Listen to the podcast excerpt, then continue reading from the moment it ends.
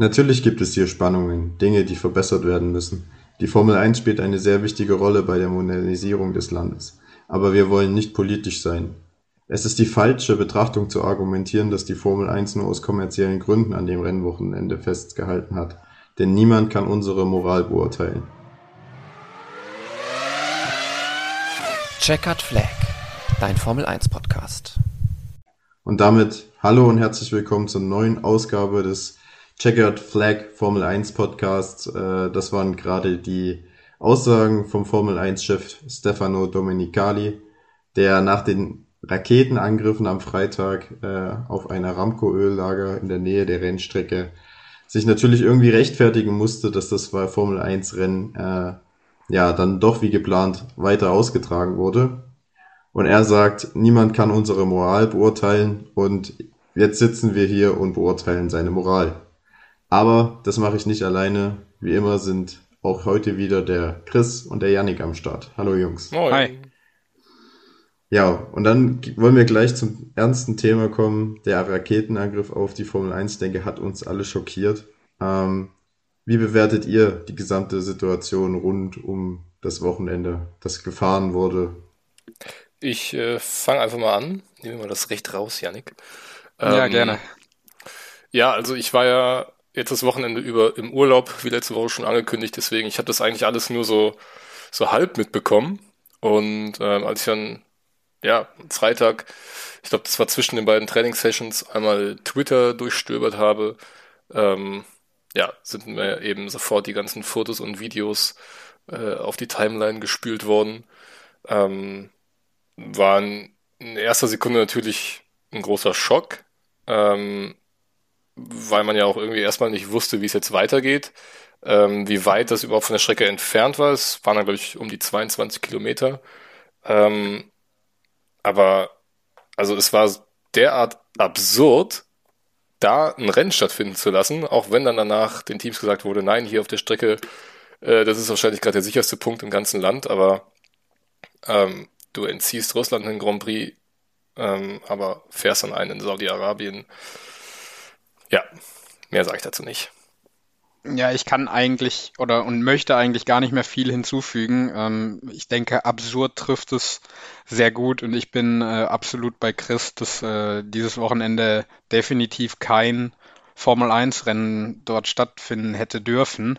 Äh, einfach um auch ein Zeichen zu setzen und äh, ja, es ist ja auch noch auf einem auf einem Gelände eines Formel 1 Hauptsponsors gewesen. Also ich finde ein, ein absolutes Dilemma und ähm, ja, einfach grandios schlecht gehandelt von der Formel 1.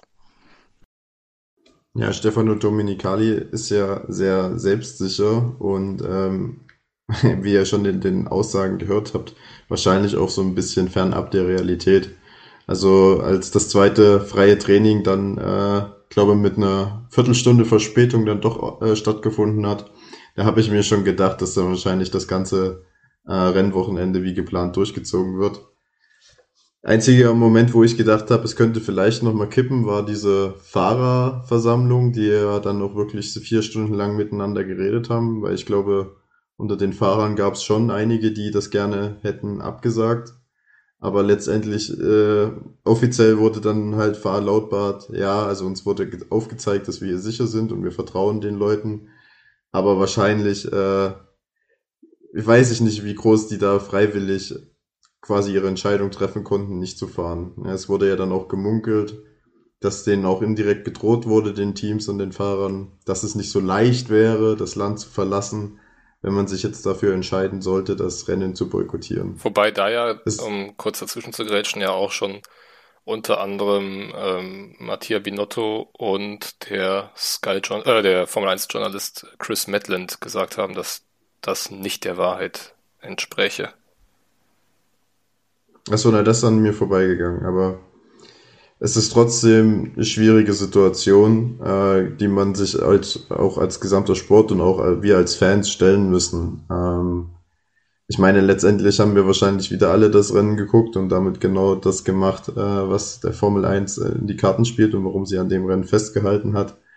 Ähm, aber es ist halt trotzdem die Frage, ob man als Sport äh, für welche Werte man stehen möchte, in welchen Ländern man äh, fahren möchte und wie man auf solche Sachen reagiert. Und ich denke, da sind wir uns alle einig, dass das nicht so sein sollte, wie es an diesem Wochenende ja, stattgefunden hat. Ich fand auch interessant das Statement, sorry Yannick, ähm, das Statement der Formel 1 mit den Abschlussworten, it has been agreed with all stakeholders to maintain a clear and open dialogue throughout the event and for the future. Also wenn wenn es ein Unternehmen gibt oder einen Verband, der nicht für Transparenz und einen offenen Dialog steht in sämtlichen Konflikten, dann ist es die Formel 1, vor allem in den letzten Jahren unter Stefano Dominicali, der, da bleibe ich bei, in meinen Augen, der Totengräber der Formel 1 ist, weil er wirklich alles versucht, um die Marke Formel 1 äh, ja, monetär so groß wie möglich werden zu lassen, aber dabei wirklich auf noch den allerletzten Fan spuckt. Also neue Fans immer gerne her damit, aber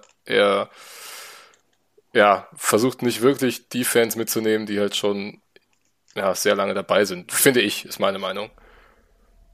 Er ist vor allem witzig, weil man sagt, der Dialog äh, mit den saudi-arabischen Regierungen, also mit einem totalitären Staat, der halt auch zwei Wochen vor Rennbeginn hat noch 82 Menschen offiziell hat hinrichten lassen. Ähm, weiß ich nicht, wie man da einen offenen und fairen Dialog gestalten will. Also äh, wage ich mal zu bezweifeln, dass die Saudis da groß mit sich reden lassen. Ähm, ist dann halt natürlich die Frage, äh, wie kann man sowas verhindern? Ich meine, dass die Formel 1 äh, in instabilen Ländern oder Regionen fährt, ist ja jetzt auch nichts Neues. Auch nicht, dass sie in Ländern fährt, die jetzt vielleicht nicht so das westliche Wertesystem transportieren, wo vielleicht Despoten oder Autokraten an der Macht sind. Das ist halt alles ja nichts Neues, aber es ist, wirft halt doch Fragen auf, ähm, die, und das wurde jetzt am Wochenende nochmal deutlich, es wurde dann auch von Seiten der Journalisten versucht, irgendwie Lösungsvorschläge zu finden. Ähm, der Christian Nimmervoll, mein Chef, der hatte da einen sehr interessanten Ansatz. Der hat gesagt, äh, die Formel 1 bräuchte sowas wie einen Wertekodex. Also, dass sie nur in Ländern fährt, die gewisse Werte vertreten und dass alle an Ländern, die diese Werte nicht erfüllen, ähm, halt ja kein Compris bekommen. Ich glaube, ich glaube, da wäre der Vorwurf zu groß, dass die Formel 1 dann irgendwie einen Eurozentrismus ja. lebt. Also ich glaube nicht, dass das machbar auch, ist. Ja. Aber Janik wollte genau. ja eben auch noch was dazu sagen. Ne? Jetzt. Ja, nee, das, das wird sich dann eher dem Thema äh, am Ende äh, schließen. Ähm, dass ich, äh, das, das passt jetzt nicht mehr ganz so hierhin, aber dass ich äh, vom, vom ja, TV-Sender Sky dann letztendlich sehr gut fand, ihre Mitarbeiter selber zu schützen, um ähm, und den freigestellt hat, ob die noch am selben Tag zurückreisen oder halt dann doch an der Strecke bleiben und von dort aus berichten. Und äh, ja, letztendlich sind ja dann nur, ich glaube, letztendlich vier Crewmitglieder in, äh, in ja, Jeddah da geblieben und alle anderen sind dann nach Hause gereist. Ähm, ja, sehr alarmierend alles. Ja, fand ich, fand ja. ich auch auf jeden Fall gut, dass Sky das so äh, gemacht hat. Ähm, was ich jetzt noch sagen wollte, ach ja, genau ähm, ne, das, was Paul eben auch schon angesprochen hat, dass Rennen in Länder gegeben werden, die ja unserer Ansicht nach äh, nicht unbedingt nach den Werten leben, äh, wie es eine ja, moderne, funktionierende Gesellschaft äh, bestmöglich nach einer Demokratie lebend ähm, lebt. Äh, das ist nichts Neues. Aber mich stört eben dieses Scheinheilige, diese Doppelmoral. Weißt du, jetzt Russland, äh, keine Ahnung, was, was macht die jetzt gerade irgendwie großartig schlechter als ähm, andere Länder, in denen wir fahren? Ne? Also wir haben. Vor allem ja. das Makabere ist ja auch, dass in Bahrain war ja noch dieser Slogan der Formel 1 No War, ne, in Bezug auf den, den, den Russland-Ukraine-Konflikt. Ja. Und ähm, wie gesagt, also dass die Interviewaussagen, die ich am Anfang äh, zitiert habe, die, äh, die, das Interview war ja deutlich länger und da wurde dann auch darauf äh, angesprochen und gesagt, ja, was unterscheidet denn jetzt ähm, den Ukraine-Konflikt quasi mit der Situation in Saudi-Arabien? Also warum sagt man in Bahrain no war, no war und warum ist es einem in Saudi-Arabien auf gut Deutsch egal? Jetzt leicht paraphrasiert. Äh, und dann fing Stefano Dominicali an halt zu rudern in allerfeinster Manier und, und hat dann die Frage in den Raum gestellt, naja, ab wann ist denn ein Krieg eigentlich? ja, das glaube ich nicht. Heimatland. Äh, und da hat er halt gesagt, naja, so ein, so ein terroristischer Angriff, wie das jetzt hier in Saudi-Arabien passiert ist, ist ja noch kein Krieg. Und Oh ähm, Gott. wenn man sich halt mal anschaut, in welchem Kontext dieser äh, Anschlag passiert ist, dann ist das sehr wohl ein Krieg, weil ähm, Saudi-Arabien und der, der Jemen, die befinden sich ja schon seit vielen Jahren äh, im militärischen Konflikt auch miteinander. Seit 2015 oder 2016, ne? Genau, und die, die Houthi-Rebellen, ähm, das sind halt, ist halt eine pro-jemenitische Miliz.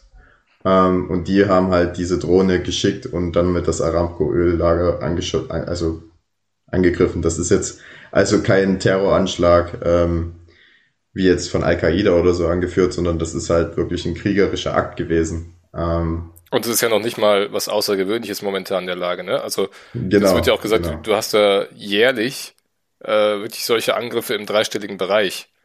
Äh, Ja. da, da muss man sich dann auch schon mal fragen, wer hat den äh, hohen Tieren der Formel 1 eigentlich ins zentrale Nervensystem äh, geschissen, sage ich jetzt einfach mal ganz, ganz trocken, dass du da überhaupt in Grand Prix hingibst. Aber ich meine, Formel 1, ne, ist wahrscheinlich eine der käuflichsten Sportarten der Welt, leider. Ja, definitiv. Und ich Ja. meine, letztes oder vorletztes Jahr gab es sowas ähnliches auch schon mal in der Formel E in Riyadh. Da gab es auch in der Nähe der, der, der, der Rennveranstaltung gab es auch einen äh, Angriff. War jetzt wahrscheinlich nicht so groß in den Medien, weil es halt äh, die Formel 1 dann halt doch nochmal eine deutlich größere Strahlkraft hat. Aber es ist jetzt auch nicht das erste Mal, dass in dem Motorsport-Kontext in Saudi-Arabien es äh, zu so einer ja, Attacke kam. Ja, vor allen Dingen, was ich, was ich halt einfach schrecklich finde, ist, ähm, dass genau dieses, dieser Vorfall wäre das beste Beispiel gewesen, um ein ganz striktes Zeichen an alle Ja. Länder zu schicken, mit uns nicht.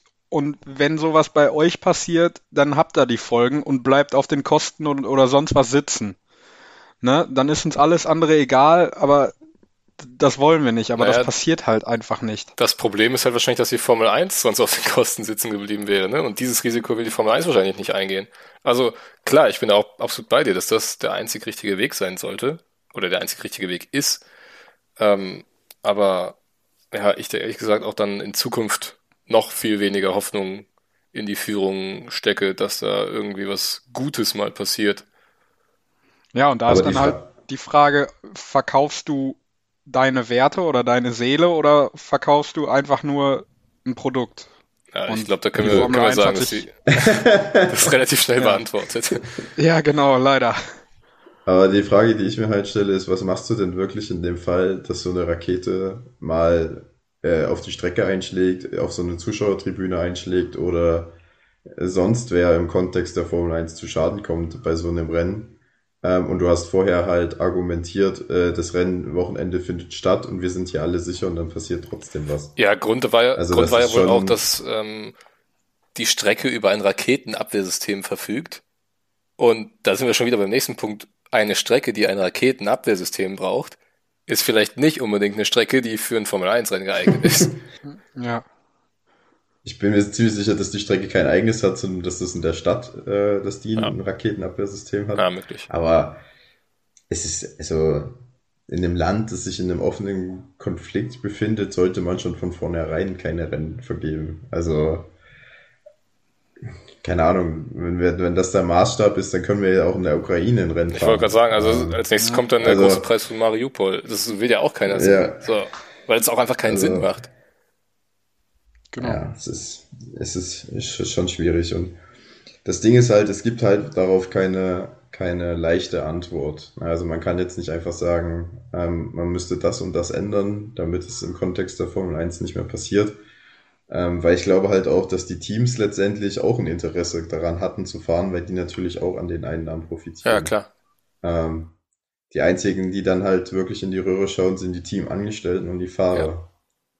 Das wäre doch auch mal eine interessante Frage, die wir eigentlich direkt an euch weiterleiten können. Wie steht ihr zu dieser ganzen Thematik? Wie würdet ihr äh, ja Verbesserungen anschlagen? Wie würdet ihr, was, was würdet ihr machen? Da, ähm, da können wir gerne morgen mal eine Abfrage machen oder äh, unter der Woche jetzt. Und ihr könnt uns mal schreiben. Da können wir das äh, beim nächsten Grand Prix gerne nochmal äh, ja, auf, aufschlagen, das Thema. Ähm, denn ich glaube, das, ich glaube, da spreche ich für uns drei jetzt. Das wird uns auch interessieren, wie, wie ihr zu der Situation steht. Ja, also ich meine, es gibt ja immer äh, mehrere Ansichten, ne? Warum nicht auch hier? Äh, ich glaube, wir genau. sind uns alle einig, aber ähm, ja, auch wie Paul das schon gesagt hat, ne? Also die Teams stecken da halt irgendwo auch alle mit drin, zumindest ähm, die Führungsetagen der Teams. Und das Ganze wird halt jetzt wieder auf Kosten der, der Fahrer und der, der Mitarbeiter gemacht.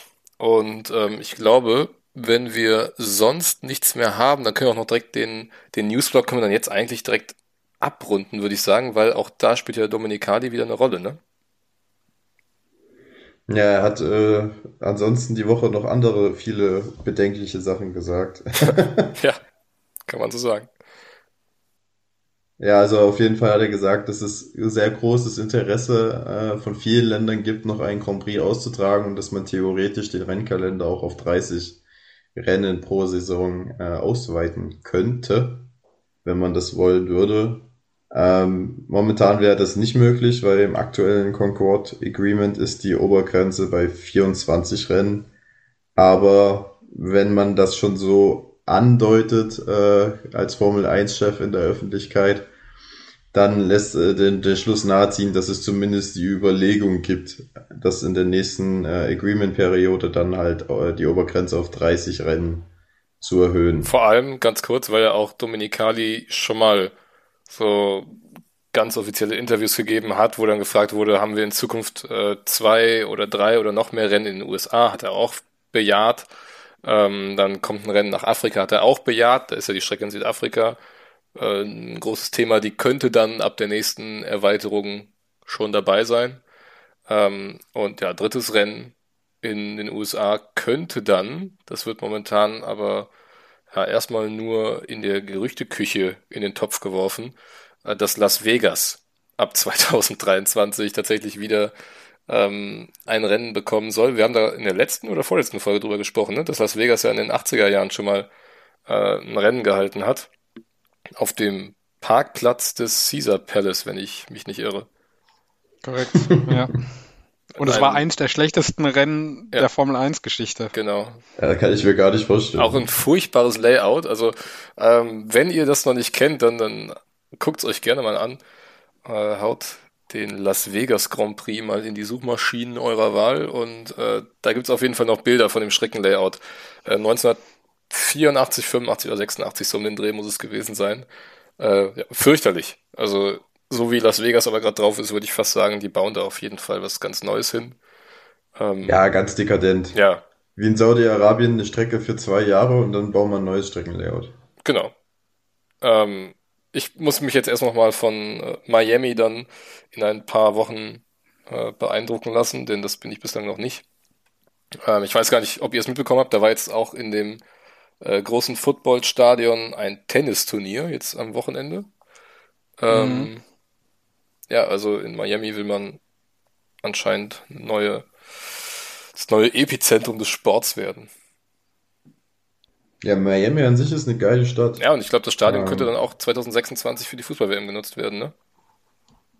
Möglich, da gehe ich mal sogar stark von aus. Die haben's, das wurde ja, war das nicht sogar im Entwicklungsplan, als sie es damals äh, ja, geplant haben und dann letztendlich auch genehmigt gekriegt haben, dass, äh, dass das eine Voraussetzung war, dass das bei der ähm, WM mit dabei ist als Stadion? Da weißt du wahrscheinlich mehr als ich. Aber gut, wir kommen ab vom Thema. Richtig. Lasst uns zum Sportlichen kommen.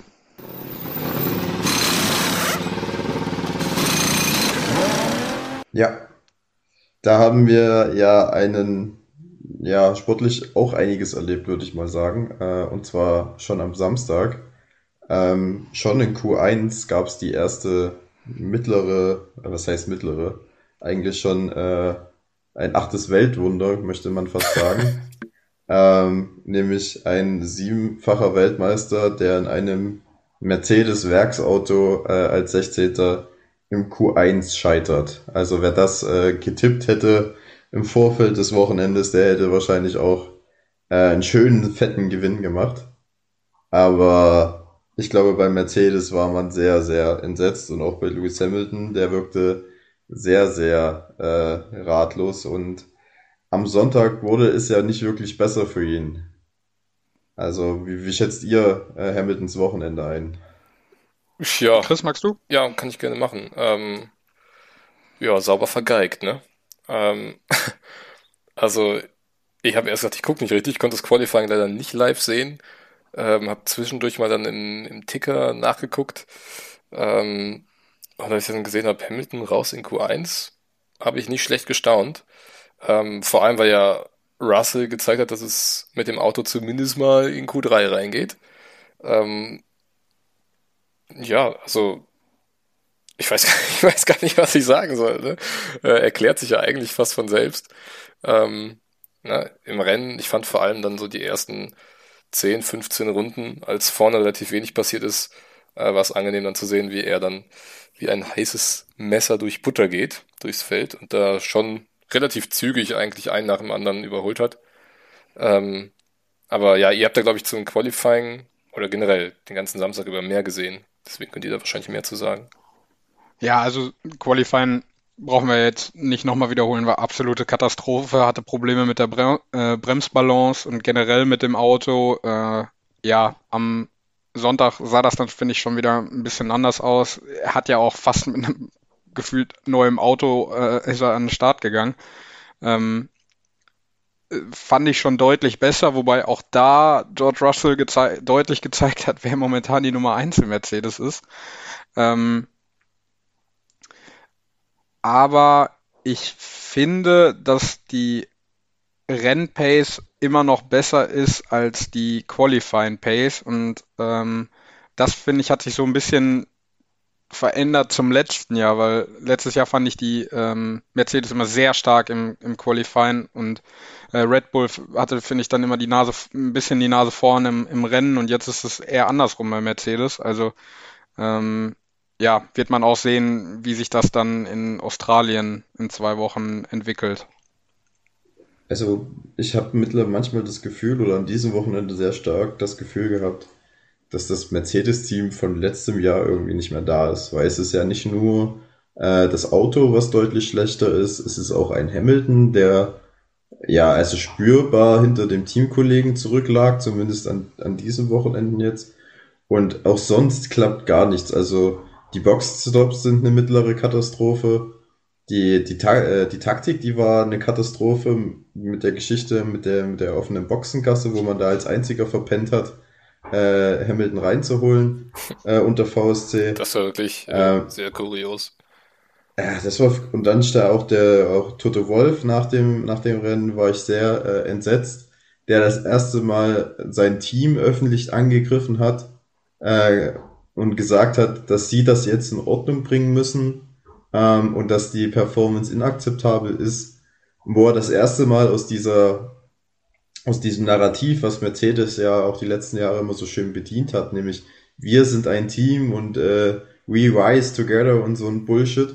Und das hat er jetzt das erste Mal verlassen, wirklich, und hat gesagt, das müssen die jetzt hinbekommen. Ähm, also da lag wirklich alles im Argen äh, dieses Wochenende bei Mercedes und auch bei Lewis Hamilton.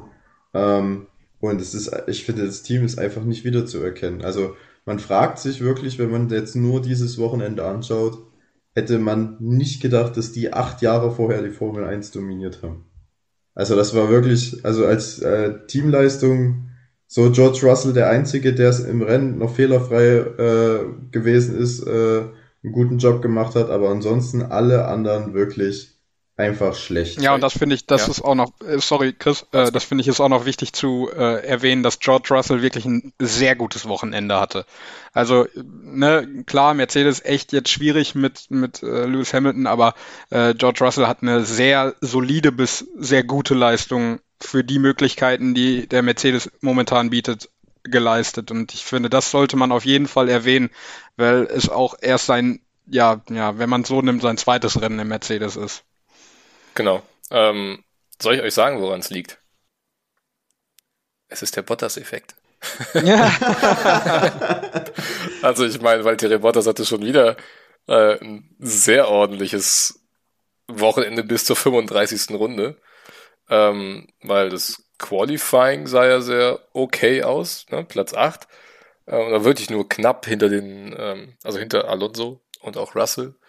Ähm, und dann im Rennen, also wir hatten ja erstes Duell der beiden Alpins, wodurch Bottas halt wieder rangekommen ist und dann war er auch wirklich wieder richtig schön dabei und ich finde, ja, ich weiß nicht, ob das, ob ich mir das jetzt einbilde, aber ich finde, der Bottas hat jetzt wirklich so einen, ja, wie so einen zweiten Frühling in seiner Karriere, weil jetzt plötzlich diese ganze Last und dieses ganze, ähm, klingt jetzt härter als es ist, Versagen teilweise bei Mercedes, ähm, das ist wirklich sehr hart ausgedrückt, ähm, das ist jetzt alles weg. Und jetzt ist es quasi, er muss jetzt nicht mehr derart abliefern und er wird nicht mehr von seinem Teamkollegen so in Grund und Boden gefahren. Er kann jetzt frei auffahren und das scheint ihm sehr gut zu bekommen. Und ich finde es mega schön, dass wir jetzt einfach einen Alfa Romeo haben, der mit beiden Alpins äh, um die Top 6 oder manchmal vielleicht sogar Top 5 des Rennens kämpfen kann. Also ähm, ich glaube, er hat sich selber damit einen Gefallen getan, ist zum richtigen Zeitpunkt ähm, ja, aus dem Team rausgegangen, wie man sieht, weil Mercedes äh, gerade an allen Ecken und Enden äh, frustriert ist. Und er kann jetzt äh, schön entspannt äh, bei Alfa Romeo in die Punkte fahren. Ja, also ich glaube, bei Bottas ist halt die Sache, er ist jetzt in einer richtigen Wohlfühl-Oase, ja, habe ich das Gefühl. Also ihm tut das richtig gut, die unumstrittene Nummer eins im Team zu sein und dass äh, wirklich alles auf ihn ausgerichtet ist, ähm, dass er auch die, der klare Nummer eins Fahrer ist, nicht mehr im Schatten von Lewis Hamilton steht und auch nicht mehr den Druck verspürt, ähm, ja, Podien Siege einfahren zu müssen, sondern dass er wirklich einfach sich in den Alpha setzen kann und einfach nur fahren kann. Und ich glaube, ähm, das tut ihm richtig gut momentan und deswegen ist er momentan so stark. Also da gebe ich dir absolut recht. Äh, man möchte fast sagen, so einen guten Bottas äh, hat man seit Jahren nicht mehr in der Formel 1 gesehen. Und ich glaube, er genießt halt auch vollstes Vertrauen äh, des Teams. Ne? Also äh, das, das Team richtet, also so fühlt es sich für mich zumindest an, dass sich das Team ein bisschen an ihm auch richtet und auch Guan Yu Zhu sehr viel von ihm mitnimmt und äh, er so ein, so ein Leader ist. Und ich glaube, genau das ist das, was Valtteri Bottas braucht, um erfolgreich zu sein. Ja, definitiv. Ähm, bevor wir dann wirklich mit dem Rennen anfangen, das von hinten aufräumen, vielleicht nochmal ganz kurz zum Samstag, nochmal was für die Statistik. Ähm, also zur Noda zähle ich jetzt einfach mal nicht mit dazu zum Qualifying, aber von denen, die gezeitete Runden gefahren sind, waren die letzten fünf wieder allesamt Mercedes-Motoren. Das wollte ich einfach die nur nochmal. sechs sogar, oder? Äh, Latifi, Hülkenberg, Albon, Hamilton, Stroll, ja, und dann ist es halt Schumacher, ne? Also es sind ja, ja, gut, Schumacher, ja. Vor Schumacher wäre auch noch Joe. Also auf jeden Fall. Okay. Ähm, ja. Ich dachte, es wären sechs gewesen. Naja, aber das wollte ich ähm, einfach nochmal hervorheben. Aber gut, dass du es ansprichst, weil ich habe da ein paar interessante Infos äh, mitbekommen am Wochenende. Äh, und zwar ist es ja schon erstaunlich, dass der Mercedes, äh, der ja mit Motor, der ja letztes Jahr oder die letzten Jahre eigentlich immer der beste Motor war, dass der jetzt anscheinend der schlechteste ist. Ähm, und es wird wohl gemutmaßt, dass das an dieser E10-Umstellung liegt. Ja, also ab, diesem, ab dieser Saison müssen die Treibstoff ja mit 10% Bio-Anteil gefahren werden. Ähm, und da scheint Mercedes wohl sehr große Probleme mit zu haben und das bekommen die anderen Motorenhersteller wohl deutlich besser hin. Also es scheint wohl kein Zufall zu sein, dass äh, am hinteren Ende des Feldes hauptsächlich Mercedes-Motorenteams äh, liegen. Ähm, das sei dazu gesagt. Aber das Problem, was jetzt auch noch bei den Motoren ist, man hat nur noch bis September Zeit, um die Leistung zu verbessern. Danach ist alles eingefroren für die nächsten Jahre bis 2026. Ähm, und wenn Mercedes es bis dahin nicht hinbekommen sollte, wenigstens gleichzuziehen, werden sie die nächsten Jahre lang ein riesen Defizit mit sich hinschleppen. Und das gilt es auf jeden Fall unbedingt zu vermeiden. Wird mir, werden, oder bin ich gespannt, ob sie das hinbekommen, weil momentan, also ich weiß nicht, ob ihr euch mal angeschaut habt, wie groß die Top-Speed-Unterschiede waren, auch wieder in Saudi-Arabien. Ähm, das war schon 20 km/h teilweise auf die Red Bull und auf die Ferraris, also das ist schon äh, eine Welt. Ja, vor allem auf Strecken wie Saudi-Arabien, ne?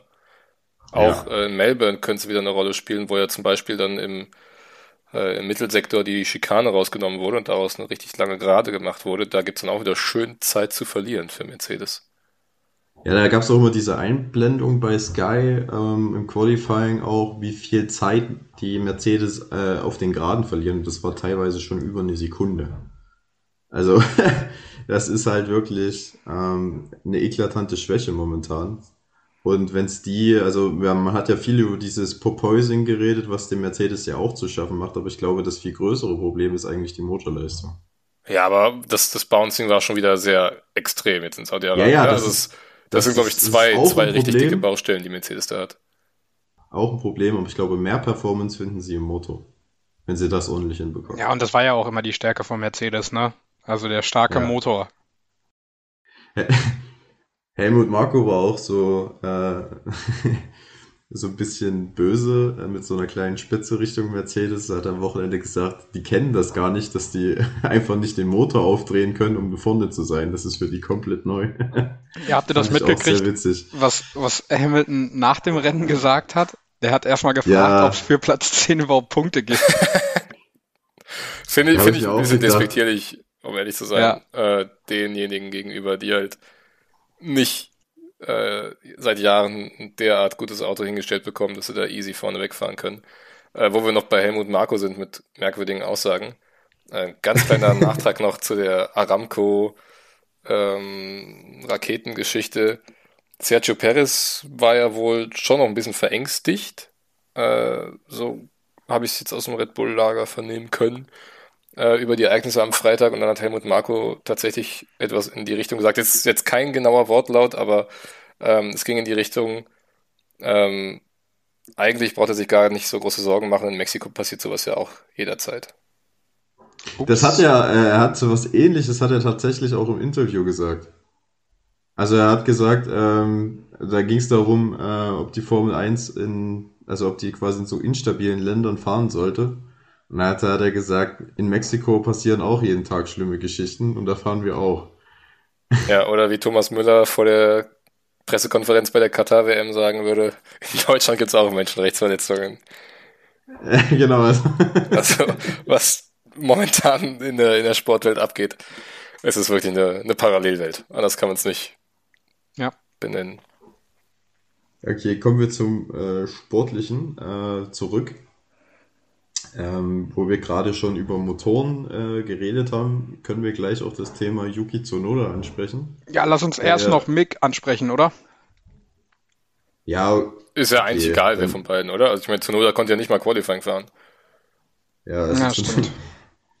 Ja, reden wir erst über den Yuki und dann reden wir über den Mick. Ähm, der Yuki hat wirklich äh, die Arschkarte gezogen auf gut Deutsch an diesem Wochenende, konnte weder im Qualifying noch im Rennen antreten. Äh, fand ich auf einer Ebene sehr witzig, weil Tsunoda war in Bahrain der einzige äh, Fahrer eines Red Bull Powertrains Schrägstrich Honda Motors, der ins Ziel gekommen ist und an diesem Wochenende war er der einzige, der ausgeschieden ist. Also äh, vielleicht war es Fügung, Ausgleichende Gerechtigkeit. genau. Ähm, aber natürlich sehr, sehr bitter für ihn, ähm, dass er da halt nicht antreten können. Ja, aber ich glaube, mehr können wir da noch gar nicht zu ihm sagen, außer dass wir hoffen, dass er nächstes Mal in Australien dann wieder dabei sein kann. Mehr oder weniger. Ja, aber er hatte ja auch Genau. in Bahrain schon große Schwierigkeiten. Also da hatte er ja dann an dem Samstag große Probleme gehabt, ne? Wo er dann auch das dritte Freitraining nicht fahren konnte. Ja, das stimmt. Und jetzt dann das komplette Ja, also diese-. Vielleicht liegt das auch am E10. Könnte ich, also weil der, der Honda war ja jetzt letzte Saison nicht dafür bekannt, dass er äh, große Zuverlässigkeitsprobleme hat. Und die einzige Komponente, die sich ja motorenseitig geändert hat, ist ja der Sprit. Ist schon die Frage, ob das jetzt am E10 liegt, dass die, äh, dass diese Honda-Motoren dann schon regelmäßig Probleme bekommen. Ja. Im Raum. Die- Okay, gut. Ähm, dann reden wir über Mick. Mick, was sagt ihr zu ihm? Ja, äh, ich gebe das Wort direkt weiter an Yannick, denn äh, wie gesagt, zum Samstag kann ich nicht viel sagen. Klar, ich habe den Unfall gesehen. Äh, wichtigste ist, dass es ihm gut geht. Ähm, aber alles weitere, auch zu dem, was noch möglich gewesen wäre, überlasse ich Yannick. Ja, also ich, die Leistung von Mick war eigentlich sehr solide. Ähm, er war zwar hinter seinem Teamkollegen, ihm fehlte auch was zu seinem Teamkollegen. Trotzdem bin ich der Meinung, dass er es in Q3 hätte schaffen können. Ähm, ja, dass er dann so heftig einschlägt, ja, das wünscht man keinem Fahrer und äh, einfach jeder kann, ist glaube ich froh darüber, dass er dann ja, nach langen Minuten des Bangens äh, ja gut, gut da rausgekommen ist und äh, am nächsten Tag direkt schon wieder an der Strecke stand. Ähm, konnte ja dann leider auch nicht starten. Ähm, ja, einfach, da, da, da zeigt es, dieser Unfall zeigt es einfach wieder, wie, wie schnell es gehen kann und ähm, ja, wie sicher diese Autos mittlerweile auch einfach sind. Äh, also ich glaube, bis auf ein paar Blessuren ist ihm nichts Großes passiert. Ähm, und wie sicher dann auch letztendlich das, das Monocoque ist. Ähm, denn als die, als das Auto ja dann äh, ja abgeschleppt wurde, äh, da ist es ja nochmal zur Hälfte auseinandergefallen. Also ähm, da kann man echt glücklich sein, dass es mir gut geht und ich bin mir sicher, dass äh, er in Australien seine Chance wieder suchen wird. Ja, also auf jeden Fall, die Hauptsache ist, dass es ihm gut geht. Das sehe ich ähnlich wie du. Aber es ist natürlich auch schon äh, im Vergleich zu Teamkollegen dann der nächste Tiefschlag. Ne? Der Magnussen, der ja auch noch gar nicht in Saudi-Arabien gefahren ist, ähm, bringt das Auto ohne Unfall durch und auch wieder in die Punkte. Und Mick äh, in seinem zweiten Saudi-Arabien-Rennen baut äh, den zweiten Totalschaden für Haas ähm, und zerlegt die Karre dann auch so, dass er, dass er sie am Rennen nicht teilnehmen kann. Also das ist dann auch, äh, ja, Fußball würde man sagen 2 zu 0 für Magnussen. Und es wird jetzt Zeit für Mick ähm, in Melbourne zurückzuschlagen wenn er dieses interne Teamduell gegen den Teamkollegen gewinnen möchte. Genau. Ja, ich glaube, da, damit ist dann auch alles Großartige gesagt zu Mick, weil äh, ja, er konnte halt, also er, er, er war in Q2, in Q2 ist es dann passiert mit seinem Unfall und ja, danach konnte er dann dementsprechend ja nichts mehr ähm, zeigen. Und auch zu Magnussen kann man dann ja eigentlich auch schon fast abschließen. Ne? Also er beweist, dass der Haas konkurrenzfähig ist. Ähm, er beweist, dass er selber konkurrenzfähig ist. Nach einem Jahr Pause in den ersten beiden Rennen jetzt wieder in den Punkten eingefahren. Ähm, Janik hat schon gesagt, er kannte die Strecke noch nicht, aber schien es dafür trotzdem sehr schnell erlernt zu haben. Er hatte auch ein paar schöne Battles dann mit Lewis Hamilton, das hat Spaß gemacht. Und äh, ja, also gut, du kannst jetzt dem Mick Schumacher keinen allzu großen Vorwurf machen. Ne? Wir hatten ja auch letztes Jahr, ich glaube, beide Ferraris, die am Qualifying äh, fast eingeschlagen werden in der Kurve. Ähm, ja, aber sieht natürlich trotzdem doof aus, keine Frage. Äh, und wie Paul schon gesagt hat, er ist jetzt auf jeden Fall gefordert in Australien, aber ähm, ja, da freue ich mich dann natürlich nicht weniger drauf. Wer dieses Wochenende auch eher, ja, sagen wir mal, durch Crashes auf sich aufmerksam gemacht hat, ist äh, Nicola Latifi. Der hat es nämlich tatsächlich sowohl im Qualifying als auch im Rennen geschafft, das Auto in die Wand zu setzen. Ähm, beides Male sehr, sehr peinlich, äh, möchte man sagen. Also Ralf Schumer spricht dann immer von Sudden Loss of Talent, ähm, weil er zweimal Übersteuern bekommen hat und äh, sich dann in der äh, Mauer wiedergefunden hat. Ja, gibt's irgendwas Positives an äh, Latifis Leistung, Janik? Nein. Was willst du denn da noch sagen? Also das war ganz klar sein Fehler, beides Mal. Ne? Sowohl im Qualifying als auch im, im Rennen. Beides Mal hätte es vermieden werden müssen. Und äh, ja, also das, was Ralf Schumacher da sagt, absolut zu Recht, das ist halt einfach Loss of Talent. Punkt. Also den im Qualifying habe ich gerade gar nicht mehr so krass vor Augen. Das war doch der, wo er schon relativ am Anfang der Kurve das Heck verloren hat, ne? Genau. Ja, Weil da verstehe ich überhaupt nicht, wie das passieren konnte. Also, dass Ja, du das- im Kurveneingang der das Heck verlierst. Das beim zweiten, das ist halt wirklich ein, ein Anfängerfehler, muss man leider sagen.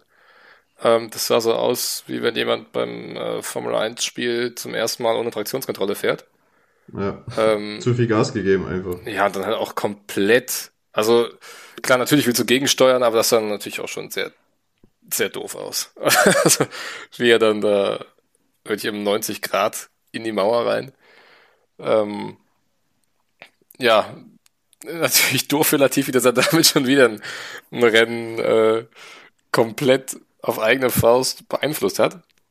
Äh, zumindest den Ausgang des Rennens. Ähm, kommen wir dann gleich noch zu, wenn wir über die Spitze reden. Ähm, aber auch ich möchte da wieder äh, den warnenden Finger heben. Ja, es sieht sehr dumm aus. Ja, er weiß es selber, dass es Quatsch ist. Aber ähm, ich glaube, der Latifi wurde jetzt schon nach dem Abu Dhabi-Rennen genug wie die Sau durchs Dorf getrieben. Ähm, von daher, also ich, wir müssen ihm, glaube ich, nicht sagen, dass es Käse war, was er da gefahren ist am Wochenende. Ähm, aber ich bin kein Fan von diesem medialen Massenschelten auf einzelne Fahrer. Nee, das definitiv nicht. Aber sportlich gesehen war es halt leider wieder ein Totalausfall. Ähm, das einzige Positive für Latifi ist, der Teamkollege hat es auch nicht wirklich besser gemacht. Ähm, Alex Albon, ja, also ein sehr unscheinbares Qualifying. Im Gegensatz zu Bahrain konnte er den Williams nicht im Mittelfeld positionieren, sondern ist auch hinten gelandet. Und im Rennen, ähm, keine Ahnung, was er sich gedacht hat, ähm, fährt er da in eine Lücke in einem Zweikampf gegen Stroll rein, wo keine Lücke war. Das hat er sich dann letztes Jahr bei Max Verstappen abgeguckt, wenn er da immer in der Garage quasi ihn begleitet hat. Also das war wirklich, das war ein richtiger Verstappen in meinen Augen. Keine Chance, die Kurve zu bekommen, keine Chance, den Gegner nicht abzuräumen. Und er geht einfach voll in den rein und räumt natürlich den Stroll ab und versaut sich noch seine eigene Karre. Ja, ich fand's witzig, wie Stroll reagiert hat. ja, that fucking idiot dive-bombed me. Ja, Ja, das war, das war schön. Ähm, ja, hat dafür auch äh, eine Strafe bekommen, also wird in Melbourne drei Plätze nach hinten versetzt und hat auch zwei Punkte im Strafenkatalog ähm, ja, aufgeheizt bekommen. Genau, auf Ah, seine Superlizenz, ne? Aber- Und Ja, das nochmal gerade zur, zur Regelkunde. Ich glaube, zwölf Strafpunkte bedeuten dann eine Rennsperre. Genau, Ja. genau. Aber das ist äh, noch nie passiert, dass jemand zwölf Punkte innerhalb eines Jahres erreicht Nee, hat. aber Das letztes Jahr oder vorletztes Jahr war es immer recht knapp bei Hamilton und Norris, ne? Die waren da, glaube ich, beide mal bei 10 zwischenzeitlich. Ja, aber es ist noch nie passiert, dass äh, deswegen ein Fahrer ein Rennen aussetzen musste. Ähm, bis jetzt. Ich meine, wenn Albon äh, so weitermacht, dann ja, schafft er das bis zur Sommerpause. ähm, ja, für Williams ist halt äh, ganz schwierige Situation. Äh, für mich äh, als äh, Formel 1-Experte eine sehr gute Situation, weil ich glaube, mit meiner Aussage, dass Williams die schlechteste Fahrerpaarung hat, äh, da habe ich den, den Nagel auf den Kopf getroffen, wie man so schön sagt. Ähm, weil ja, also das war wirklich ganz, ganz schwieriges Ding, was sie da in Saudi-Arabien gezeigt haben.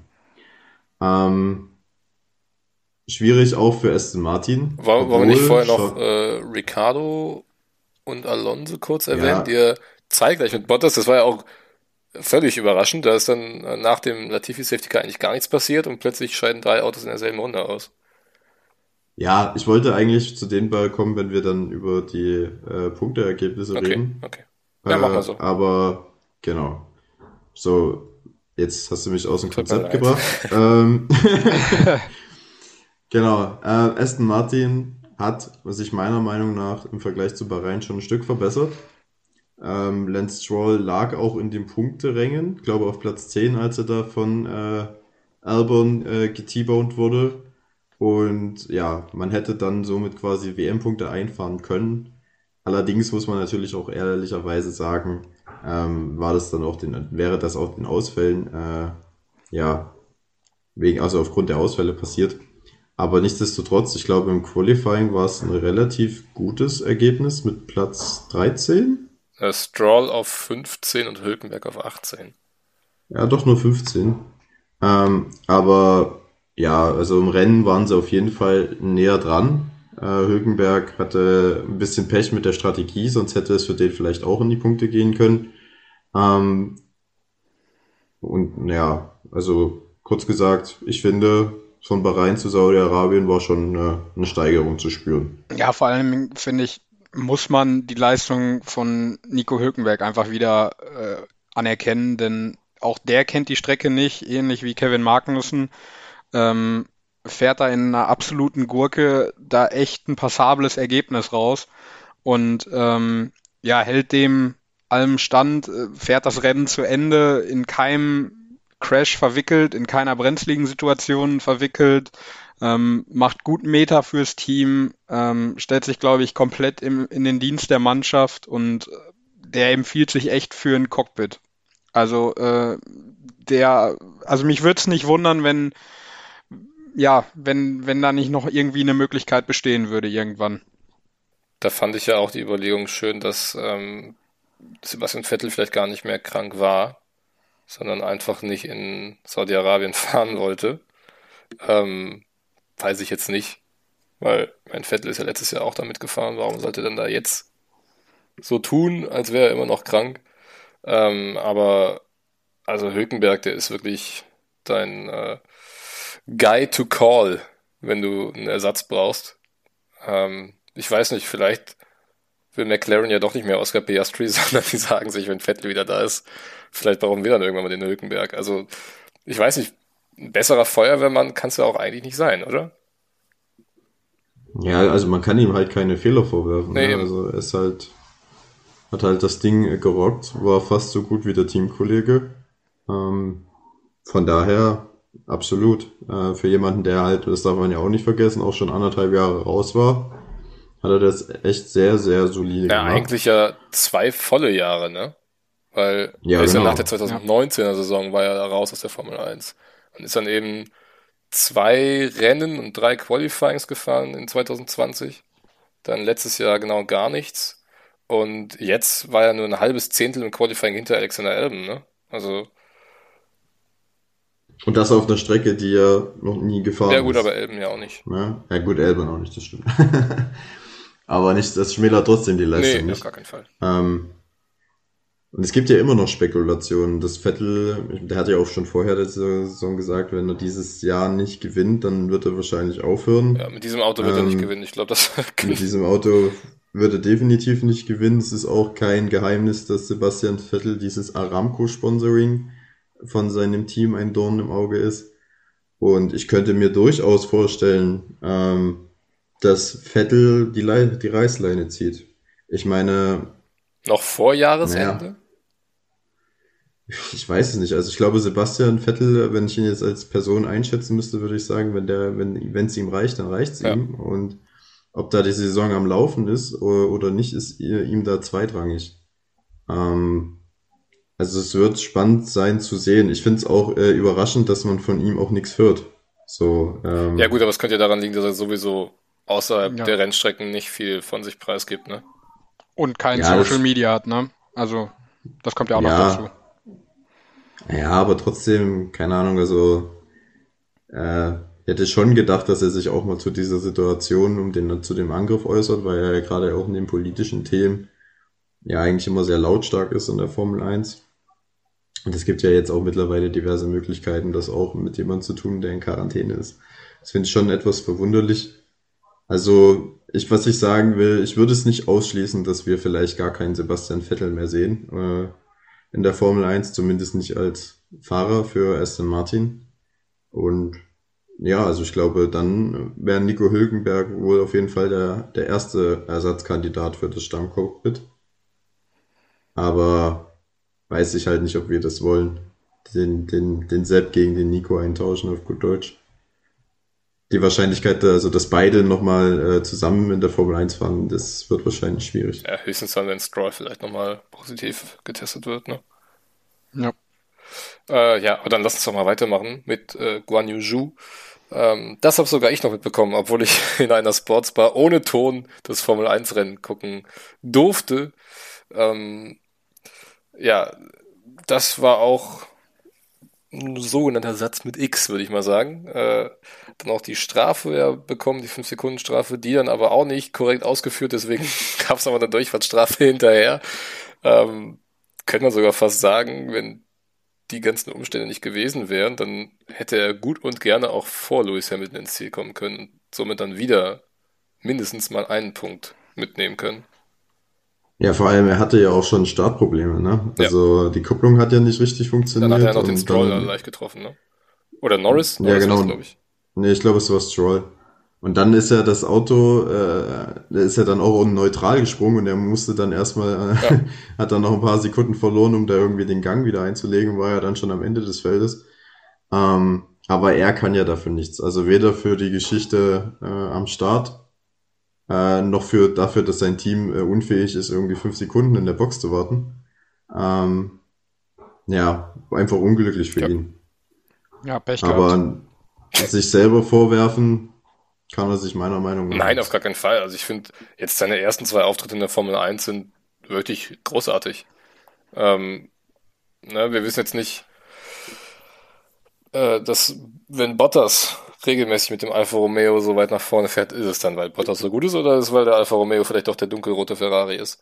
Ähm, aber das, das fangen wir jetzt hier nicht an. Ähm, ich glaube schon. Dann haben wir den, den, den roten Ferrari, den dunkelroten Ferrari und den genau. weißen Ferrari. echt, ey. Ja, ich glaube schon, ich glaube schon, dass äh, Alfa Romeo da ein gutes Auto auf die Beine gestellt hat, aber als Rookie macht äh, Schuh trotzdem, finde ich, einen richtig guten Eindruck gerade. Ja, ich muss auch ehrlich sagen, da hat er mich überrascht, weil das hätte ich ihm so nicht nee, zugetraut. Äh, Zumindest der, nicht in den ersten Rennen. Nee, also man, ich hab, wir haben ihn ja schon eine Weile in der Formel 2 verfolgt und da war er auch sehr äh, unkonstant ähm, und hat auch sehr viele einfache Fehler gemacht, aber jetzt in den ersten beiden Rennen, ähm, vor allem in Bahrain, war das eine sehr, sehr solider Einstand in die Formel 1. Genau, dann kommen wir äh, ja, zu den Comeback-Kids, würde man schon fast sagen, äh, in Saudi-Arabien, zu den McLaren oder zumindest äh, zu einem Comeback-Kid und ein Comeback-Kid, äh, das, ja, das kurz vor Zieleinfahrt die, die Süßigkeiten weggenommen wurde. Nämlich zu Landon Norris und Daniel Ricciardo, die sich äh, schon erstaunlich gut präsentiert haben im Vergleich zu Bahrain? Oder was, wie würdet ihr die Leistung beschreiben? Yannick von, von ja, ja, also, oder, oder Yannick gerne mal nochmal. Ja, also ähm, ich finde, man hat auf jeden Fall einen Sprung nach vorne gesehen. Ähm, ich glaube, sie haben sich auch fest vorgenommen, Punkte einzufahren. Ja, dass Ricardo dann in der 37. Runde Probleme mit der Kupplung hatte und das Auto dann ausging, ja, ist einfach blöd gelaufen. Ähm, ansonsten glaube ich wichtig für Lando Norris jetzt auch mal dann in den Punkten gewesen zu sein und sechs wichtige Punkte mitgenommen zu haben, um einfach ein bisschen Auftrieb zu generieren für das, was dann ansteht. Ähm, und was auf jeden Fall noch zu erwähnen ist, äh, hat McLaren an diesem Wochenende die schnellsten Boxenstops gehabt mit äh, 2,51 Sekunden bei Daniel Ricciardo äh, ist das auf jeden Fall auch eine starke Leistung und damit heben die sich von den ganzen anderen Mercedes-Teams nämlich auch ab. Also äh, auf jeden Fall ein Schritt nach vorne im Vergleich zu Bahrain. Ja, vor allem Qualifying, ne? P11 und 12 ist jetzt noch nicht das Gelbe vom Ei, aber ähm, ist auf jeden Fall mal ein Schritt vorwärts, vor allem weil auch nicht viel gefehlt hat zu Q3. Ähm, ja, und ich meine, P7 für Norris äh, hat, glaube ich, nach letzter Woche niemand mitgerechnet. Deswegen ähm, schon mal gut für McLaren, dass man da anscheinend die, ja, die wichtigsten Schrauben schon mal wieder in die richtige Richtung drehen konnte. Ähm, wenn sie jetzt nochmal ein paar Wochen Zeit haben, ähm, um vielleicht dann auch das Bremsproblem endgültig lösen zu können, könnte es ja vielleicht sein, dass sie äh, ja dann so ab Mai doch wieder regelmäßiger um ja, Platz 7 wie jetzt für Lando Norris mitfahren können.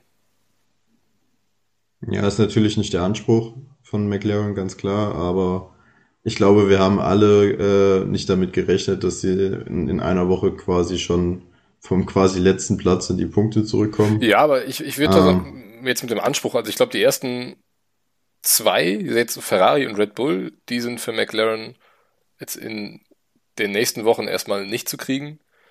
Und ich weiß nicht, ob jetzt der Anspruch ist, jedes Rennen vor den Mercedes zu landen. Deswegen, weil ich glaube, so sieben, Platz sieben, sechs, sieben, acht, das ist gerade wahrscheinlich so das höchste der Gefühle, was McLaren also aus eigener Kraft erreichen kann. Stand jetzt würde ich erstmal sagen, die sollten die Alpinen versuchen anzugreifen. Ja, eben.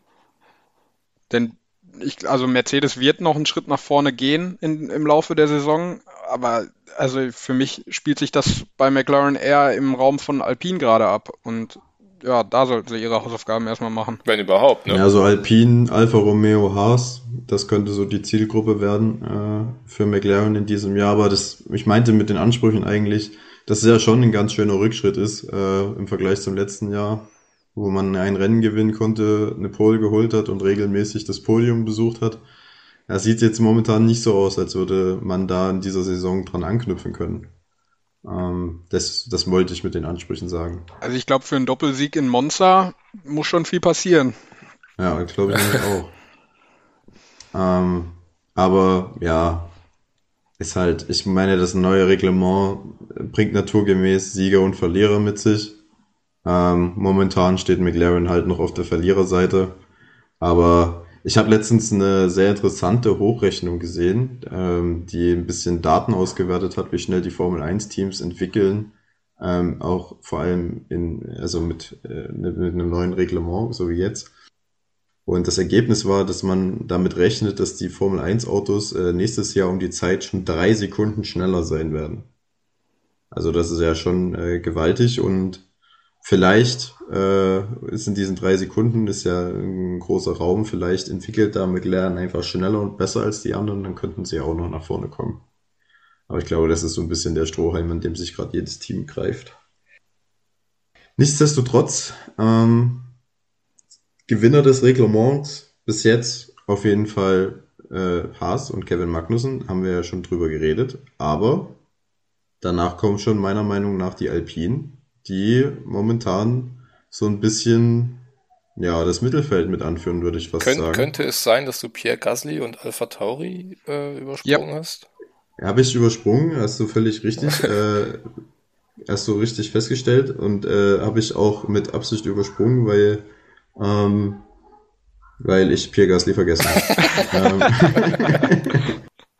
Ja, aber wir können den ja, ja glaube ich, auch recht schnell abfrühstücken, ja, ne? oder? Also ich glaube, äh, holt, also meiner Meinung nach das Maximale momentan aus dem Alpha Tauri raus. Ähm, fährt im Rahmen der Möglichkeiten nicht groß nach vorne, aber fällt auch nicht nach hinten. Ähm, sieht ganz danach aus, finde ich, dass, dass sich Alpha, äh, ja, Alpha Tauri da um den achten Platz, vielleicht mal um den sechsten Platz, äh, ja, da rumfahren wird. Ich werde auch noch nicht so richtig schlau jetzt nach den ersten zwei Rennen, ähm, weil es auch wirklich noch viele Probleme zu geben scheint an dem Auto. Ähm, jetzt eben zu Noda, ne, beim letzten Rennen ist dem Gasly der Motor hochgeflogen. Ähm, weiß ich noch nicht so richtig, wo Alpha Tauri steht. Beim Qualifying fand ich es extrem schade, weil Gasly, glaube ich, eine sehr, sehr gute Runde gefahren ist er war nämlich äh, drei Zehntel schneller, sogar noch ein bisschen mehr, dreieinhalb Zehntel schneller als Magnussen, aber trotzdem nur Neunter, weil zwischen Platz 5 und Platz 9 ja dann letztendlich weniger als zwei Zehntel lagen. Ähm, 29-2 war eine super Runde an dem Samstag. Ne? Die einzigen Autos, die unter den 29 geblieben sind, waren eben die beiden Red Bull und die beiden Ferrari.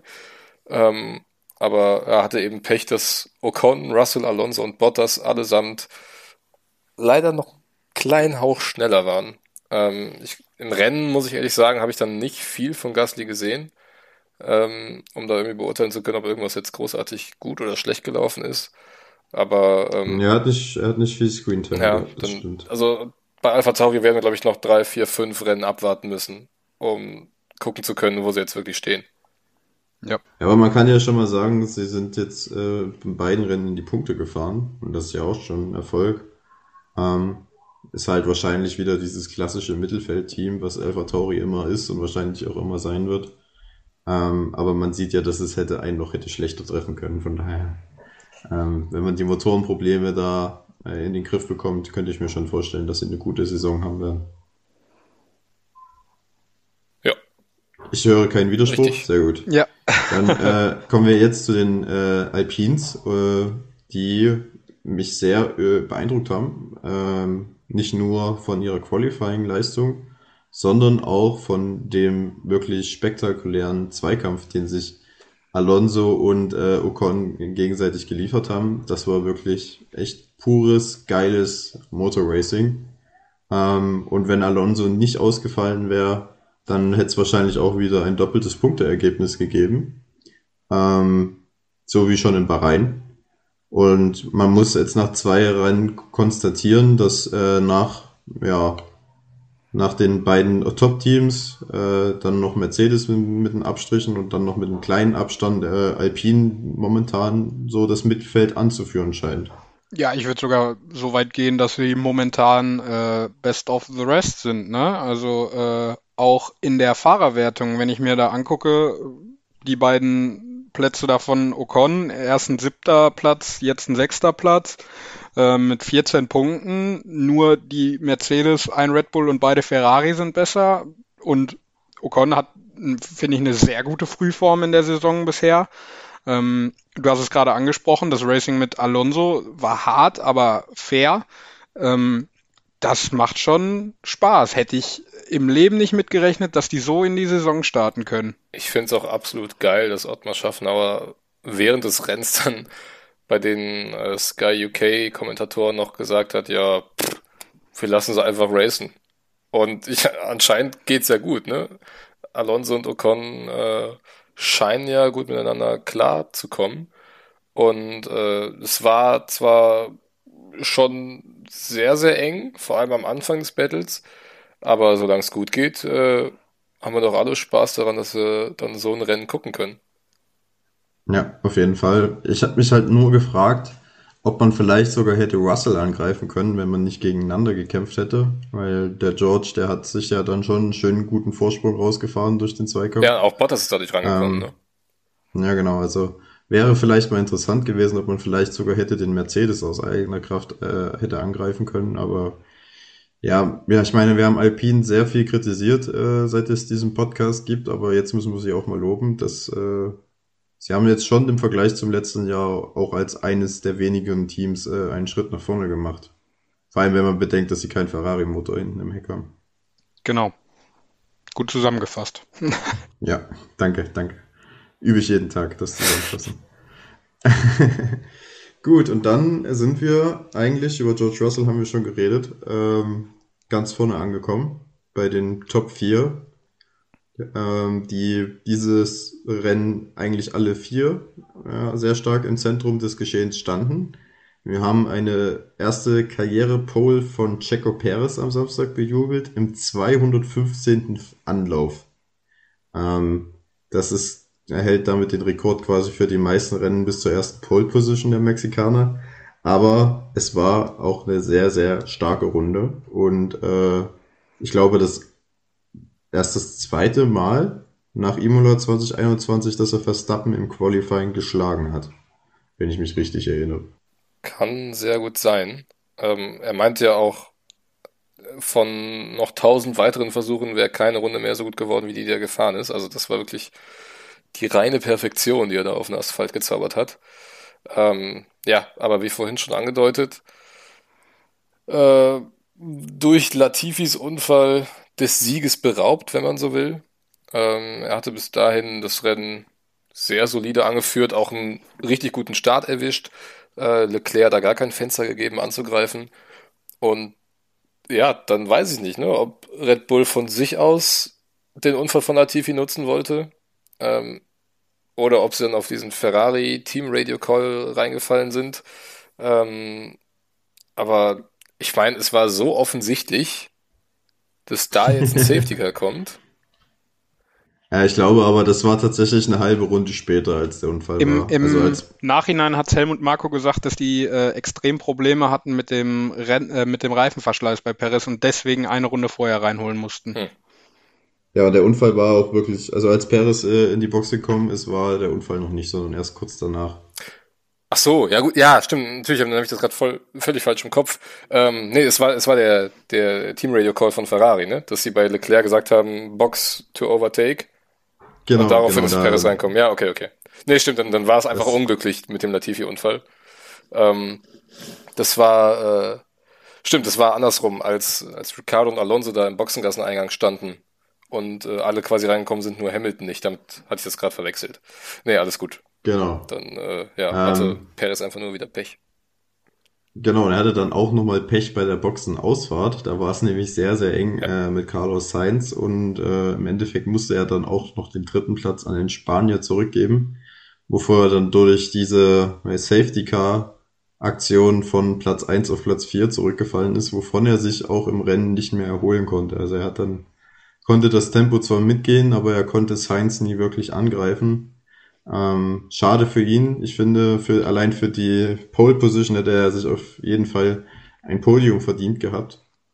Ähm, aber ich habe den Eindruck, dass Checo dieses Jahr nochmal deutlich stärker ist als in der letzten Saison und er wird bestimmt noch das ein oder andere Mal ähm, in die Top 3 kommen. Ist ihm auf jeden Fall zu gönnen. Definitiv. Das denke ich auch. Wurde ja auch ähm, äh, fürstlich entlohnt für seine Pole, laut Angaben ja. von Helmut Marko. Da gab es einen extra Bonus, das stimmt. We Paul, ja. weißt, du, weißt du da, was es gegeben hat? Naja, naja, sie haben das so ein bisschen geflaxt. Ähm, äh, vor dem Qualifying äh, hat Helmut Marco mit Perez halt so ein bisschen Spaß gemacht und gesagt, naja, äh, wenn du die Pole holst, dann lassen wir uns was Besonderes einfallen. Äh, so zwischen den Zeilen hat man dann halt so ein bisschen rausgehört, dass Helmut Marco nicht damit gerechnet hat, dass Perez die Pole holen kann. Ähm, und als es dann eingetreten ist, hat er, das, hat er dann nach eigenen Aussagen schon so überlegt, naja, was machen wir denn jetzt? Wenn wir das gesagt haben, müssen wir das auch machen. Und im Endeffekt hat man sich dann für die langweilige Variante entschieden und gesagt, hier hast du noch ein paar Euro mehr wow. als Bonus für die Pole. Ähm, aber trotzdem eine, eine witzige Geschichte. Ich dachte erst, weil er auch Gordon Ramsay da den, den Reifen für die Pole Position vergeben hat und dann quasi bei dem Pole Position Siegerbild am Samstag mit auf dem Foto war dass der Perez da ein eigenes Sieben-Gänge-Menü gezaubert bekommt, aber anscheinend war es nur Geld.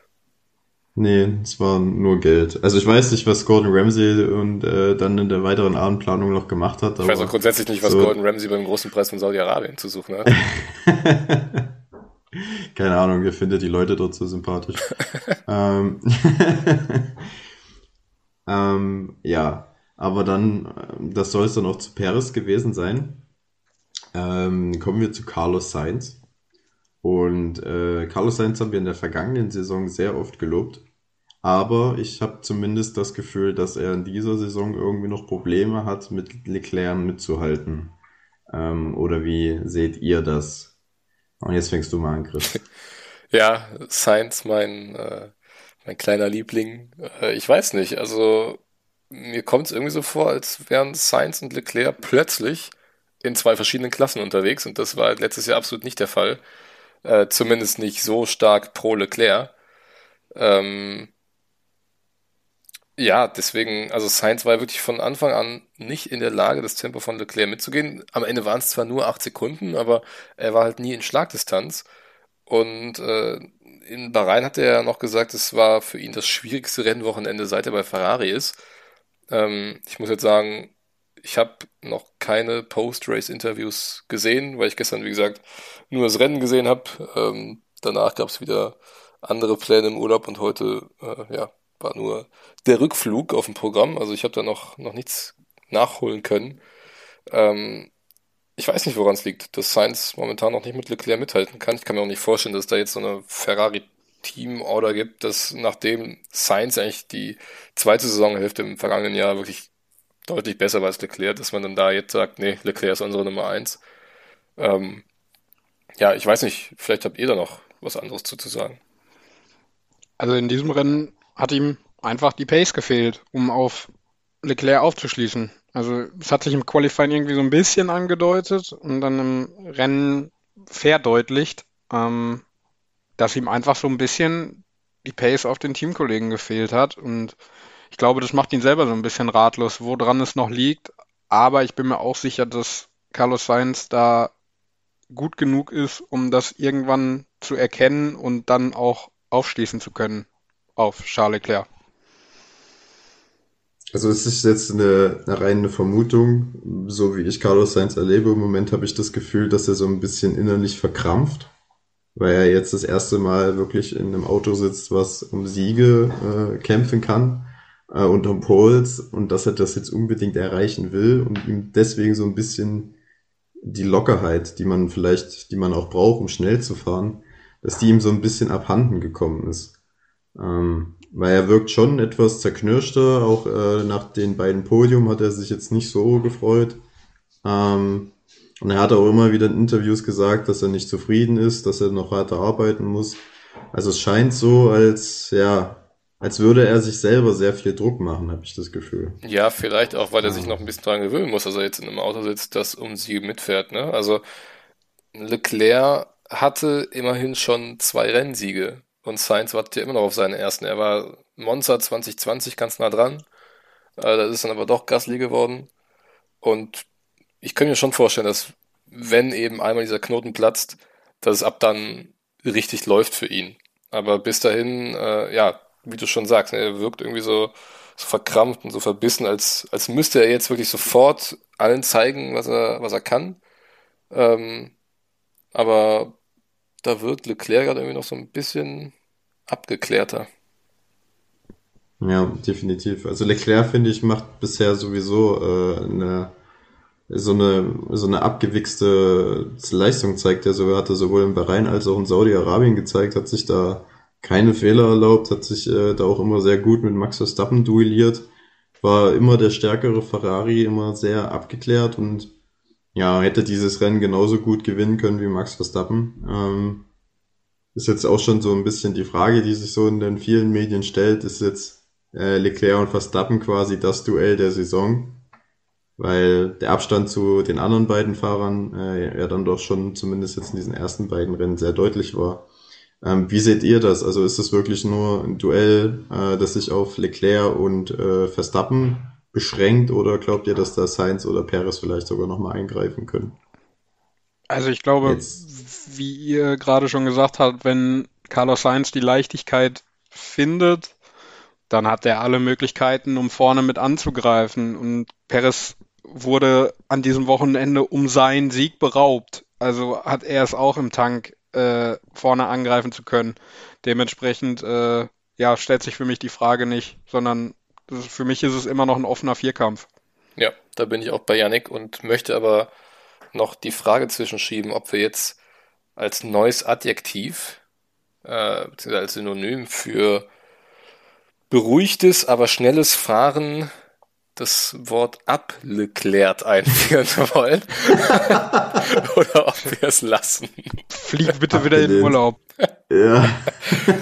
ich hatte mich da eben noch schön äh, rausgezwirbelt, um nicht das obszöne Wort zu benutzen und Paul mäht da einfach drüber, ob hier Kinder zuhören oder nicht.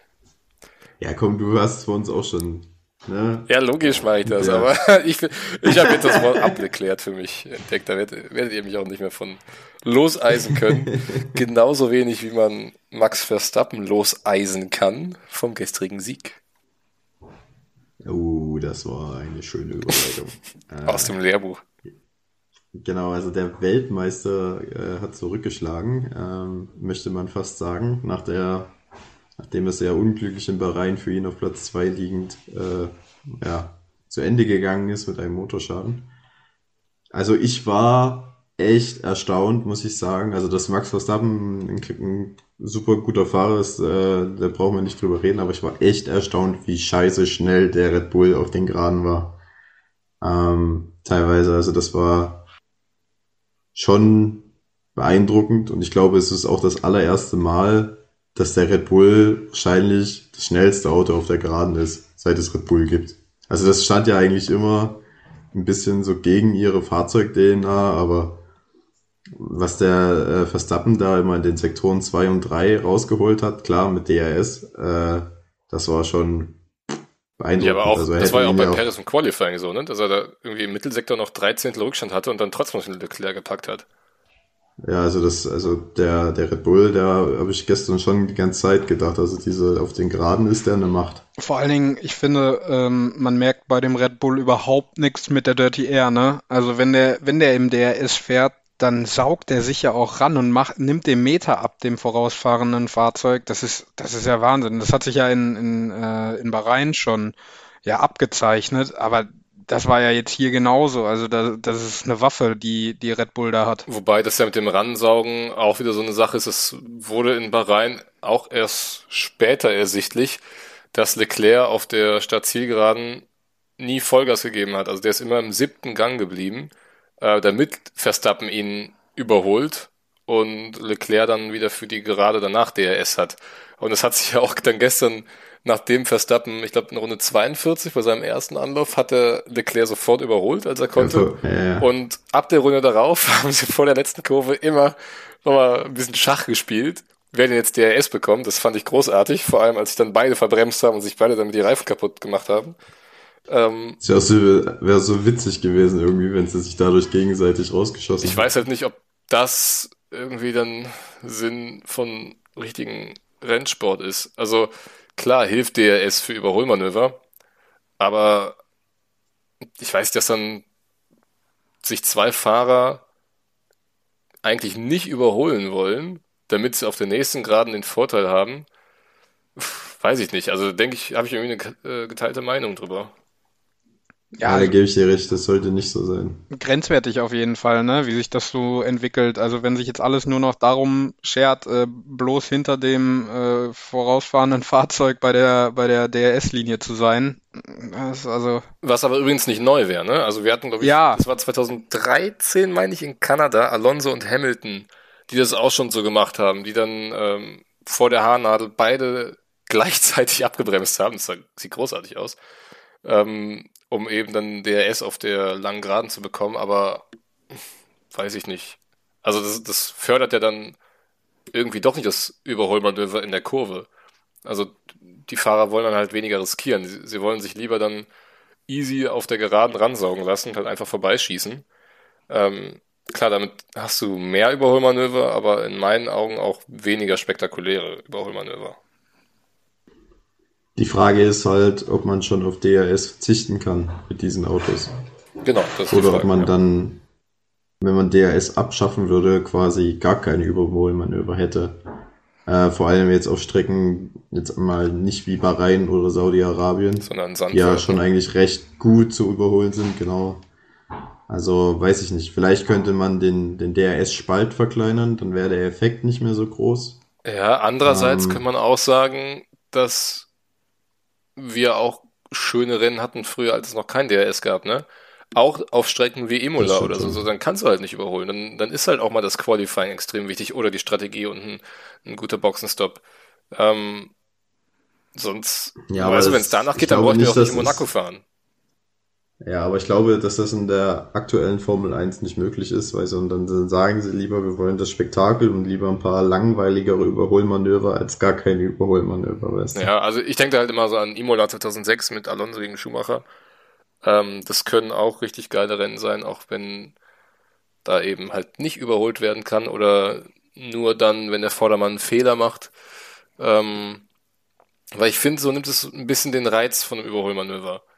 Ähm, ich weiß nicht, in Bahrain, klar, es war schön, es drei, vier Runden zu haben, aber so in der dritten, vierten Runde hat es mich irgendwie nicht mal mehr richtig gepackt, wenn Verstappen dann den Leclerc auf Startziel geholt hat, weil ich wusste ja gut, der Leclerc holt sich halt jetzt wieder auf der nächsten Geraden. Ähm, ich weiß nicht, das ist jetzt schon wieder sehr extrem, aber in die Richtung geht's halt. Bleibt ja, abzuwarten, also, wie sich das entwickelt. Auf jeden Fall. Ich glaube halt, ohne DRS wird es teilweise sehr schwierig und sehr langweilig, aber es ist schon, was wir jetzt gesehen haben, ist schon zu krass, der, der Effekt. Also der Verstappen kam ja auch teilweise von, also er hatte acht Zehntel Rückstand auf der Gerade ja. und hat die zugefahren in einer DRS-Zone, das ist dann schon, schon zu doll. Wahrscheinlich wäre wirklich so der Kompromiss zu sagen, man verkleinert den Spalt, ja. dann hat man zwar immer noch DRS, aber es ist jetzt nicht mehr ja, genau die, die Überholgarantie. So, und ähm, damit sollten wir auch dieses Rennen äh, abgehakt haben. Und News haben wir ja auch schon besprochen und dann bleibt uns ja jetzt eigentlich nur noch eine Rubrik und zwar unser Tippspiel. Genau, und da haben wir alle ein, ja, punktereiches Wochenende zu verzeichnen. Ähm, als Schlusslicht tatsächlich Chris mit einem Tipp von Leclerc, Verstappen, Sainz. Aha. Bekommt einen Punkt. Auf Platz zwei Paul mit Verstappen, Leclerc und Perez. Bekommt zwei Punkte. Und ja, ich habe den per perfekten Tipp gesetzt mit Verstappen, Leclerc und Sainz bekomme drei Punkte, die ich auch bitter nötig habe. Ich weiß doch selber nicht, wie du das gemacht Schon im zweiten Rennen. Denn äh, so ziehe ich in der Gesamtwertung mit Paul gleich äh, und äh, Chris ist ein Punkt hinter uns mit zwei Punkten und darf damit starten für Australien. Ja, genau. Ja, ich finde Australien jetzt gerade ein bisschen schwierig, weil ich noch nicht so richtig äh, ja, also wir, wir können, glaube ich, alle noch nicht so richtig absehen, ob diese Streckenveränderungen große Auswirkungen haben. Ähm, ich denke mal, diese Wiedereinführung oder die Einführung einer sehr langen Gegengraden könnte halt schon Red Bull zugutekommen mit dem Straightline Speed. Ähm, und ich nehme ah, aber tatsächlich wieder Leclerc für ganz oben. ähm, vor Verstappen und Perez. Ja, da, dann mache ich jetzt Nummer zwei, weil Yannick hat ja den perfekten Tipp äh, ja. gemacht. Ähm, ich tue mich auch so ein bisschen schwer. Ich könnte mir vorstellen, dass Ferrari im äh, dritten Sektor und im, am Ende des ersten Sektors nach der zweiten Gerade stark sein wird. Äh, aber die, die, also wie groß jetzt der Vorteil von Red Bull auf den Geraden in Melbourne ist, weiß ich jetzt auch noch nicht abzuschätzen, aber tendenziell würde ich auch sagen, ähm, Leclerc gewinnt.